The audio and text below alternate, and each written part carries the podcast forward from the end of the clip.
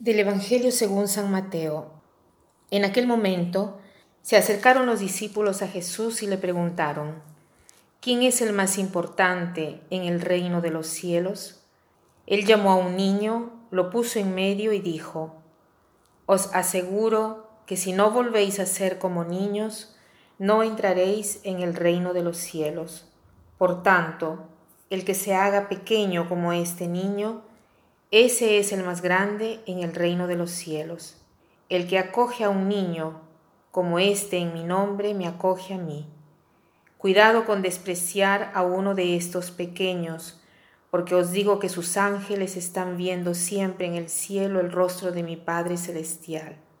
¿Qué os parece? Suponed que un hombre tiene cien ovejas. Si una se le pierde, no deja las noventa y nueve en el monte y va en busca de la perdida, y si la encuentra, os aseguro que se alegra más por ella que por las noventa y nueve que no se habían extraviado. Lo mismo vuestro Padre del cielo no quiere que se pierda ni uno de estos pequeños. Hoy los apóstoles preguntan a Jesús, ¿quién es el más grande en el reino de los cielos? Desde siempre cada uno de nosotros se ha querido siempre parecer a otro. Quiere saber si es mejor, si es peor. Cada vez que encontramos a alguien, cada vez que entra una persona o que vemos una persona nueva inmediatamente, tendemos a hacer comparaciones, ¿no?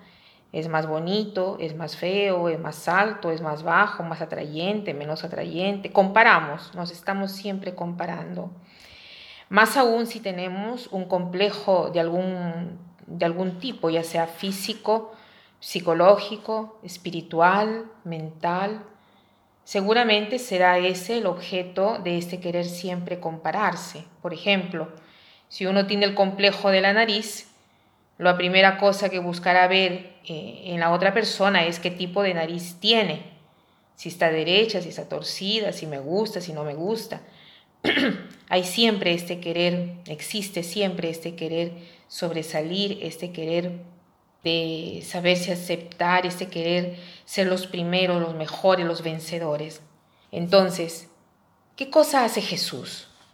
Llama a un niño, lo pone en medio y dice, si no volvéis a ser como niños, no entrarán en el reino de los cielos. Jesús no responde a nuestra pregunta, no dice quién es más grande en el reino de los cielos, solo nos dice cambien de mente, cambien de modo de pensar. Esto los hace mezquinos, los hace perder la dignidad, los hace ridículos háganse como niños. ¿Qué cosa hacen los niños?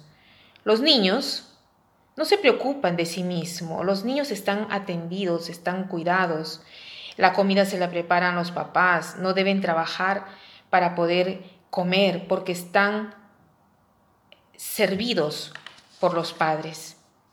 El Señor quiere que nosotros seamos simples como los niños, que nos dejemos llevar como niños no pensemos a privilegiar, sino a recibir, porque quien se hará pequeño como este niño será el más grande en el reino del cielo, porque es más grande en el reino de los cielos quien se hace pequeño. ¿Y por qué este quien se hace pequeño en, eh, es más grande en el reino de los cielos, quien se hace pequeño como un niño? Porque si tú te haces pequeño como un niño, quiere decir que te haces capaz de recibir. Y si tú eres capaz de recibir del Padre Eterno, tú eres el más grande en el reino de los cielos porque recibes su misma naturaleza, la misma naturaleza de Dios que te hace partícipe de sí mismo, ¿no? Piensen qué cosa tan maravillosa.